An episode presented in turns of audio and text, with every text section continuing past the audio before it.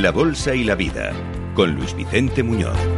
Y ese es nuestro objetivo, mejorar tu día, nuestro día en este espacio inspirado por World Day. Un espacio que busca inspirar en particular y en esta serie que estamos realizando a directores financieros, a empresas que quieren hacerlo cada vez mejor, ser más ágiles, más eficientes en los desafíos de estos tiempos de alta incertidumbre que tenemos delante. Así que como no hay opción de discutir que hay alta incertidumbre, lo mejor es ponerse manos a la obra. Bueno, una alegría saludar a estas horas de la mañana a Alejandro Martos, es director regional de ventas, finanzas en Europa continental de World Day. ¿Cómo estás, Alejandro? Muy bien, buenos días, Luis. ¿Cómo llevas el frío? ¿Vas abrigado? Sí, la verdad que nos hemos despertado con, bastante frío aquí en Madrid. Bueno, es frío eh, de temperatura y frío en las empresas, ¿eh? porque fíjate que estamos con el foro de Davos de, de fondo que le están preguntando a los CEOs, ¿cómo viene el 2023? Y todos dicen, pues hay que arremangarse, ¿eh? es un año que va a ser complicadillo, hay que trabajar bien, ¿no? Yo supongo la coletilla de bien, sí o sí. Sí, efectivamente, y de hecho, bueno, el tema que vamos a hablar hoy, ¿no? Hay que rectificar y hay que ajustar las planificaciones. Efectivamente, porque una empresa eh, trabaja en el tiempo real, en el presente, pero una empresa necesita planificar, necesita trabajar sobre lo que viene, porque no puede, no puede de ninguna manera eh, dejar la oportunidad de que nos pillen cosas estando desprevenidos. Así que vamos a enfocar nuestra conversación a partir de, esta cuestión, que muy bien planteas, Alejandro. Empezamos el año con nivel de incertidumbre inusualmente alto. ¿Cómo actuar en estas circunstancias? Pues ya sabemos todos, y esto es casi de sentido común, que la mejor manera es planificar de una forma dinámica, en procesos, con procesos y herramientas que faciliten ser ágiles cuando tengamos que tomar decisiones. Y tal y como están las cosas, hay que tomar decisiones muy rápido, muchas veces. Una gestión en este nivel de exigencia no tendría éxito si no conecta bien con equipos complejos y diversos. Es decir, si la gente trabaja en su ámbito, en su taifa, pues no va a funcionar. Hay que empoderar a los directores de cada uno de los ámbitos para trabajar juntos, remar en la misma dirección, como se dice tradicionalmente en las, empresas, en las empresas, y hay que contar con una tecnología que sea dinámica, que responda pues a estas necesidades que todos ellos, eh, todos ellos tienen, todos nosotros tenemos, en definitiva, porque estamos hablando de nosotros. Así que vamos a ser prácticos, Alejandro, voy a planteártelo directamente. ¿Cuáles son los elementos esenciales para que una organización adopte con éxito una planificación dinámica, pero que sea colaborativa al mismo tiempo, que implique a todos? Sí.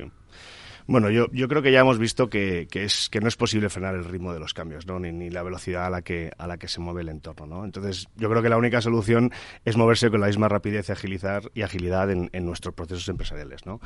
Y yo creo que la agilidad empresarial es fruto también de una buena o mejor planificación. Entonces yo creo que los elementos esenciales, eh, por responder a la pregunta, eh, serían por un lado las herramientas, es decir, la, tecnología, y por otro lado, eh, pues la cultura, ¿no? la cultura de la empresa. Tener una cultura de, autoevaluación, una cultura de innovación y, y, de adaptabilidad, pues es lo que, lo que te va a permitir adaptarte mejor a esos cambios. ¿no? Si, si una empresa es capaz de utilizar las herramientas mm, correctas y de, de la manera correcta, pues tendrá más posibilidades de utilizar el potencial de una buena planificación y, por tanto, adaptarse más rápidamente a, a, esos cambios. Y probablemente sea más fácil el cambio cultural, es decir, vencer las resistencias de la gente, cuando las herramientas funcionan bien, ¿eh? porque eso convence muy rápido. Si es amigable el sistema, si te hace la vida mejor, si eres más rápido eh, con tu trabajo, ahí la gente sí cambia de cultura, ¿no? Sí, sí, sí.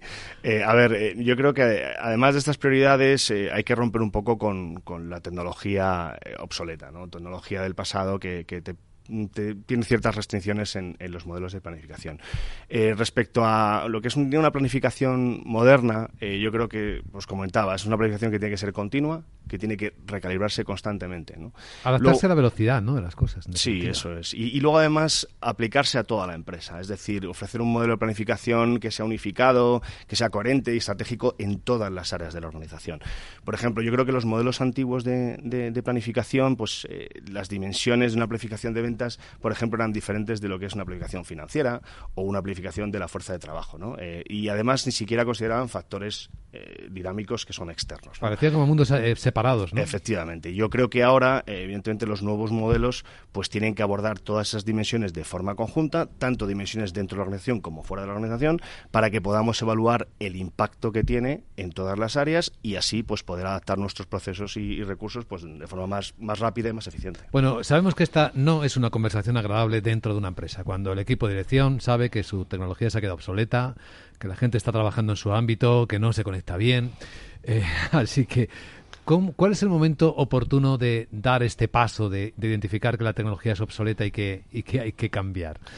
Bueno, pues yo creo Para que, no sea demasiado tarde. Sí, no, yo creo que ese paso, eh, la respuesta es que yo creo que ese paso debería haber comenzado a darse ya. ¿No? Eh, de hecho, quería compartir con, contigo un, un, estudio reciente que hay de una organización que, que, en UK que se dedica a, pues eso, analizar los retos dentro de las, de las áreas financieras ¿no? y proporciona algunas unas respuestas a, respecto a la situación de las empresas. ¿Qué dice? Y, dice, por ejemplo, eh, eh, dice que el 68% de los, de los encuestados en este, en este estudio pues solo necesitaban como un día o medio día para hacer un cambio pequeño ¿no? dentro de sus modelos de planificación. Pues sí, imagínate añadir una línea de coste en un presupuesto y que esa línea de coste esté disponible a todos los destinatarios del presupuesto y esté actualizado en todos los informes que se, que se manejan. ¿no?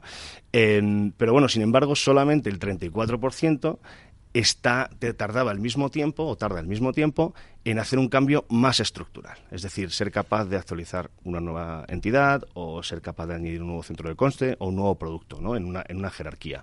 Entonces, al final, bueno, pues demuestra que, que muchas empresas pueden hacer pequeños cambios, cambios eh, con rapidez, pero no realmente cambios estructurales que le permitan pues, tomar decisiones relevantes en todas las áreas de la organización para, para, estar preparados. Y es de lo que estamos hablando ahora, ¿no? De cómo hacer los grandes cambios estructurales de forma más dinámica. Eso es. Esta es la cuestión. Bueno, em, ¿y cómo podemos aprovechar la cultura que ya traen eh, los directores, por ejemplo, los financieros, de qué manera la experiencia que ya tienen con su forma de trabajar anterior, incluso con sus sistemas anteriores, pueden aprovecharse en esta nueva necesidad. Bueno, aquí es, un, es una cuestión de, bueno, pues de todos remar en la misma dirección, vamos a, decirlo así, ¿no? Coloquialmente. Eh, yo creo que es empezar por, por un liderazgo y una escucha activa ¿no? de, todos los, de todos los departamentos. Al final, eh, un proceso de planificación es un cambio cultural que debe presentarse y gestionarse dentro de la empresa, por supuesto no imponerse, y, tienes que atraer a todos los participantes del proceso y, y educarlos. ¿no? Em, yo personalmente veo que también es importante fomentar la autonomía, es decir, que, empoderar a estos distintos departamentos para que planifiquen pues, conforme a sus propias eh, métricas que son relevantes para su negocio y luego esas métricas concilien con un plan corporativo central un poco más, más general. ¿no? Y todo esto dentro de un marco, un entorno de colaboración en cuanto a la cultura que comentamos y en cuanto a las, a las herramientas ¿no? a disposición de los, de los empleados. Siempre nos hemos preguntado, y hay mucho debate en eso, ¿no? los cambios que se quieren implementar en una empresa, además cuando son tan importantes, ¿cómo se implementan mejor? ¿De arriba abajo, de abajo arriba, de medio en las dos direcciones, de todas las direcciones en todas las direcciones? Bueno, aquí eh, eh, la verdad que hay diferentes teorías, ¿no? Efectivamente hay teorías que, que, apuestan más por un cambio de arriba hacia abajo, es decir, defines unos planes generales y eso los vas aterrizando en cada una de las áreas y departamentos y hay otros que, que buscan, pues bueno, pues voy a ir una forma más ágil, ¿no? Eh, tocando modificando lo que va sucediendo en cada área y eso afecta a, los planes más, más estratégicos un poquito medio o largo plazo. Esta es la teoría más moderna, ¿no? La agilidad, ¿no? Si tú tienes el sistema para hacerlo ágil, el resultado es completamente distinto. Sí, bueno, es, es ir recalibrando, es decir, al final es la agilidad es un cambio de mentalidad y un cambio de, de, la forma de trabajar. En los propios proyectos de, de implantación tradicionalmente se utilizaban modelos en cascada en el que tú ibas cumpliendo y los hitos iban siendo dependientes del, propio hito anterior. Y hoy en día las metodologías de implantación de cualquier, de cualquier proyecto son, son metodologías, metodologías ágiles que van retesteando pequeños escenarios y ajustándolos conforme, conforme se va avanzando. El cambio mejor es, es incontestable, ¿no? incuestionable. Pero claro, esto obliga a cambiar cabezas, a cambiar chips. Te preguntaría, Alejandro, ¿qué espacios crees que debe reservarse a la formación de, de los directivos o los profesionales afectados eh, para que el cambio y la mejora se implementen ágilmente, lo antes posible. Sí, la formación es, es un tema muy, muy importante. Eh, yo creo que la formación, igual que la planificación, debe ser un proceso eh, continuo. Dentro de la organización, eh, la gestión de la fuerza de trabajo y las políticas de recursos humanos, las empresas deben de, incorporar esa cultura de formación continua, ¿no? para, para entender cuáles son las habilidades y las necesidades que tengo de conocimiento, de, desarrollar esas necesidades ahora en el, en el presente y también empezar a, a, evaluar cuáles son las necesidades y las habilidades que voy a tener en el, en el futuro. Y eso hacerlo dentro de un proceso constante. Nosotros muchos de nuestros clientes que implantan nuestras soluciones eh, las extienden de forma global dentro de todos los países, de las geografías, de las eh, líneas de negocio y al final, bueno, pues eh, van viendo esos, esos, esas mejoras en, en todos sus procesos basados en, en, esa formación continua. ¿no? ¿Puedes contarnos algún ejemplo real de cómo trabajáis vosotros con algún cliente? Eh, sin citar al cliente, pero cómo bueno, lo Bueno, sí, no, podemos citar. Eh, nosotros, de hecho, eh, eh, muchos, bueno, los, los, los, clientes y los, los casos de éxito para nosotros son, son muy importantes. Nosotros mm, tenemos un ratio de satisfacción muy, muy alto ¿no? dentro de la industria y eso se basa en que estamos muy cerca de nuestros clientes y, y entendemos los objetivos de cada uno de los proyectos. Básicamente, pues no sé, podríamos mencionar, por ejemplo, Airbus, que es una compañía muy grande, ¿no? Y, bueno, un, monstruo, ¿no? un gigante que, que al final pues eh, gestiona y transforma su modo de operar y es capaz de, utilizando la tecnología, reducir pues a la mitad procesos como los ciclos de reclutamiento ¿no? dentro de... ¿A la de mitad? Su, a la mitad, sí. El tiempo necesario para, para tener un ciclo de reclutamiento. Pues no sé, eh, por ejemplo, eh, compañías los temas de SG, responsables socialmente, ¿no? Como Patagonia, por ejemplo, pues eh, también es cliente nuestro de Word y, y, bueno, pues establece, tiene muy dentro del sistema definido un programa muy claro de beneficios, de formación y desarrollo y eso lo establece en todos los aspectos de la vida del empleado como cultura, como cultura empresarial, ¿no? Y, y yo creo que eso es un activo bueno para los empleados y también es un activo muy bueno para los inversores, ¿no? Esto lo hacéis con clientes muy grandes, con resultados medibles que son impresionantes, pero esto está al alcance también de otras empresas de medianas o de menor tamaño? Sí, nosotros nos, nos dirigimos a, grandes empresas, pero también a, medianas empresas. Entonces, bueno, pues eh, evidentemente lo bueno es que para nuestros clientes es que el, el software que, que, desarrollamos y que ponemos a disposición de nuestros clientes es el mismo para, para ambos tamaños de empresas. Evidentemente las complejidades son un, un poco distintas, pero, pero la tecnología que ponemos a disposición de, de, los clientes es la misma independientemente del tamaño de la compañía. Y pueden aspirar a los mismos resultados. Pueden aspirar a los mismos resultados. De hecho, en compañías más pequeñas, nosotros un, un nicho con el que trabajamos mucho son compañías con un crecimiento muy rápido. Compañías que precisamente esa agilidad la necesitan porque son compañías en un momento de expansión internacional, en un momento en el que quieren penetrar en otros mercados o quieren tomar decisiones de, de adquisición y fusión de otras compañías para eh, eh, incorporarlas rápidamente dentro de su, de su negocio y para nosotros eh, esos son un cliente objetivo eh, bueno, pues muy, muy concreto, ¿no? En el que buscan esa agilidad en, en, la tecnología para ayudarles. Ese es el perfil de las startups de base tecnológica, sí. ¿no? Por ejemplo. Sí, ese es. Es básicamente eso, es ayudar, a, bueno, sobre todo startups que, que, quieren crecer, que necesitan un sistema que, que empiece a, fu a, funcionar rápidamente y que les pueda proporcionar resultados muy rápidamente. Has citado una cosa muy interesante en un momento en el que hay tanta consolidación, un mercado tan rápido, que se mueve tan rápido, necesita, por ejemplo, todos los días lo vemos, ¿no? Una empresa negocia con otra, ¿cómo nos relacionamos? Te compro, me, nos fusionamos. Para estos casos es especialmente útil tener este sistema, ¿no? Sí, aparte de la agilidad como sistema para que rápidamente puedas operar ese negocio en todas las áreas, eh, es importante también porque el sistema tiene que dar una visión, una, una due diligence de, de, del estado de, todas las áreas ¿no? y proporcionar esa información de forma transparente. Entonces nosotros, eh, eso es una de las, de, los, bueno, de las partes de análisis cuando tenemos esas conversaciones con, con clientes que quieren, quieren implantar la tecnología. No me digas que esa tecnología te hace la diligence. Bueno, te, te, te, básicamente los elementos. presenta, da los elementos y presenta de forma transparente todo lo que ocurre en toda la, en toda la organización. Es interesante. Eh, para obtener lecciones prácticas de esta conversación, que, que es de altísimo interés, ¿Qué deberíamos exigir a la tecnología? Es decir, ¿en qué grado de exigencia podemos pedirle a la tecnología cosas? Capaz, por ejemplo, capacidad de hacer simulaciones, eh, capacidad de usar los datos en tiempo real, porque si hablamos de ser ágiles, los datos en tiempo real es que son casi imprescindibles de manejar, ¿no? Sí. Bueno, en, si nos centramos en, la planificación, bueno, hemos visto que una de las prioridades de la agilidad es que, la tecnología, o sea, que implantar un modelo, un modelo unificado de la organización y que conecte todas las áreas, ¿no? Incluso también eliminar sistemas que, que en la captura de información y en la analítica estén separados y tengan información dispersa. Entonces, yo creo que la tecnología nueva, en ese sentido, tiene que proporcionar que las diferentes áreas, es decir, que los recursos humanos, que las compras, que las finanzas estén en un único sistema. Y ese único sistema te permita planificar, ejecutar y analizar de forma integrada. Luego, que el modelo de datos sea un modelo de datos único y transversal a toda la organización además de que la analítica y el reporting esté integrado, de modo que tengas una visión en tiempo real de lo que está sucediendo y puedas tomar decisiones. Y luego la tecnología, evidentemente, hoy en día tiene que incorporar eh, pues tecnologías inteligentes que nos, que nos faciliten algoritmos avanzados pues para hacer escenarios de simulación, predicción. Eso un poco de, forma específica.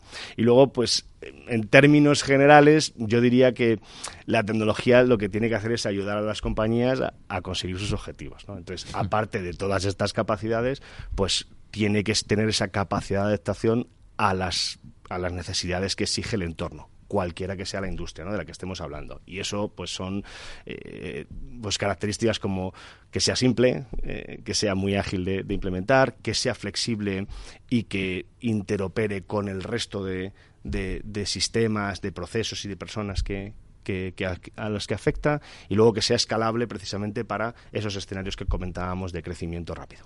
Vamos, nada que ver lo que estás contando, Alejandro, con la historia tecnológica que, que las empresas han vivido en los últimos años, donde eh, los silos eran la tecnología dominante, ¿no? El financiero en su lado, el director de recursos humanos en el otro, todo por separado, ¿no? A veces en un comité de dirección se ponían en común, pero uno desconocía completamente el ámbito del otro. Sí, sí, sí. Eso ha sido tradicionalmente uno de los grandes retos que, que arrastraban pues eh, tecnologías que, que, nacieron pues eh, en otra era, ¿no? Y ahora tecnologías que nacen en cloud, una de las, de las premisas básicas es que la información resida en un único sitio y que esa información sea por cualquiera de los actores que están, que están dentro de la organización. También lo que se observa es que esto da mucha seguridad a la gestión de la empresa, ¿no? Porque si te falla el director financiero en algún momento, la información está eh, unida a las demás, es decir, tú puedes seguir trabajando, no, no asumir interrupciones con una eficacia mucho mayor que antes. Sí, bueno, el tema de la seguridad además es, es, un tema muy importante porque, bueno, pues tener un sistema de datos integrado, una de las cosas a las que impacta es que el acceso es un acceso seguro, ¿no? Eh, eh, en cada uno de los perfiles. Evidentemente no todas las personas, no todas las, cada un, cada departamento, cada persona tendrá su parcela de responsabilidad y por tanto tendrá la capacidad de acceder a la información que es importante para él. Sus permisos y sus, permisos ámbitos de, acceso, Pero sobre todo que eso en un mismo sistema este, este garantice la, seguridad. Eso no sucede en, arquitecturas separadas. Es decir, al final la gestión de la seguridad es un tema muy... Has dado en un punto muy, muy importante. Eh, porque cuando son sistemas separados con tecnologías diferentes, cada tecnología tiene su sistema de seguridad y muchas veces pues no se entienden fácilmente. Sin embargo, si todo reside en un mismo, en un mismo core de datos, pues pues el sistema de seguridad es común a toda esa información. Es muy seguro a la hora de gestionar la empresa y a efectos de protección de cara al exterior, que hoy es un, sigue siendo un gran desafío de las compañías de tener sus sistemas seguros, ¿cómo se protege? Técnicamente, eh, el sistema, eh, bueno, pues da esas herramientas de, seguridad en, accesos y luego de cara al exterior el, sistema lo que tienes que probar es total transparencia para que las, las empresas de auditoría sean capaces de entender mm, qué es lo que ha sucedido. Es decir, eh, nuestro, nuestro sistema, por ejemplo, registra exactamente, absolutamente todo lo que sucede. Es decir, todas las transacciones quedan registradas y se categorizan dependiendo de dónde se han, se han producido y por qué tipo de usuarios a lo departamento y eso está disponible para que cualquier empresa eh, pueda auditarlo y pueda entender qué es lo que, pues ha sucedido. Eso es un avance maravilloso para evitar problemas internos de corrupción y variantes, ¿no? Eso sucedió, sí, eso sucedió a raíz, bueno, también la tecnología nace en 2005, con lo cual es posterior a Sarbanes-Oxley, con lo cual ese, esos esos parámetros de seguridad tenían que estar incorporados en el diseño de la, de la solución desde el principio. Eso es un gran avance tecnológico. Y en la nube todo ello, claro, que ahí es donde los equipos no se te quedan obsoletos. Sí, en la nube para que, para que la versión siempre esté actualizada e incorpore todas las, las mejoras funcionales que, que nosotros como compañía vamos desarrollando eh, con el tiempo. Pero por curiosidad, Worday, que es una gran compañía global que opera en no sé cuántos países, ¿no? En todo el mundo, trabajaréis con muchas nubes, ¿no? O sea, seréis muy flexibles, ¿no? Para... Esa es, esa es una, una de, las, de las principales apuestas. Es decir, nosotros creemos en, en una arquitectura, digamos, eh, que se conecta con otras nubes. Eh, por ejemplo, en, nosotros somos el, el digamos, la, la, columna vertebral de los procesos, eh, digamos, de back office dentro de, de, las compañías, pero, por ejemplo, apostamos con, por, con soluciones o nos integramos con soluciones de front office. ¿no? Ponemos el caso de, de Salesforce, ¿no? el gran conocido en, las soluciones de, gestión de, clientes. Eh, que por cierto también eh, aprovecho para decir que es cliente es cliente de Word, con lo cual es cliente pues, vuestro. es cliente nuestro. Pues ahí, ahí buscamos que, bueno pues proporcionar a las compañías la mayor integración con el resto de soluciones que son las mejores en, en su ámbito pues dice bastante que una compañía tecnológica del nivel de Salesforce os haya elegido como el proveedor de esta tecnología para la gestión de sus finanzas, sus recursos humanos y algo más, porque estamos hablando del corazón de cada empresa, ¿no? Sí. De ventas. Sí, sí. Aparte, si somos una compañía global. Eh, nosotros tenemos, creo que un poco más de 9.000 clientes, 9.500 clientes a nivel mundial. Eh, compañías muy grandes, más del 50% del Fortune 500 es, cliente de Worday. Eh, luego depende de las geografías, estamos haciendo una apuesta, como comentabas, no solo para las grandes empresas, pero también eh, para las medianas empresas.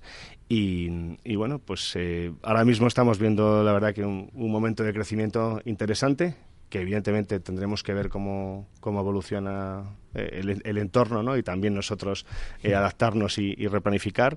Pero bueno, el año pasado cerramos el año con 5.200 eh, millones de dólares de facturación y estamos publicando un crecimiento en torno al 20%, con lo cual, ahora que cerramos en, enero, pues esperamos terminar entre los 6.1, 6.2 eh, millones. De... Discúlpame la apreciación, pero me da la impresión de que cuando los tiempos son difíciles para el mundo, son mejores para vosotros, como en el mundo de los seguros. quien necesita seguridad acaba llamándoos, ¿no? Sí. Para ser rápidos en la respuesta. Lo hemos visto en, en, los, la pandemia, ¿no? Es decir, al final, como las compañías han, necesitado la tecnología para, para, reestructurar sus procesos y sus equipos eh, de forma muy rápida y, bueno, pues a pesar de la situación de, todo el entorno, ha sido un buen momento para, para tener conversaciones de, transformación y que aceleran esos cambios en las compañías, en nuestro caso. Pues es un gran ejemplo de transformación, bueno, de ayuda a la transformación de miles de empresas en todo el mundo. Ha sido un placer, como en otras ocasiones, y seguiremos hablando, conversar con Alejandro Martos, director regional de ventas y finanzas en Europa continental de Workday. Gracias, Alejandro, y buen día. Gracias a ti, Luis.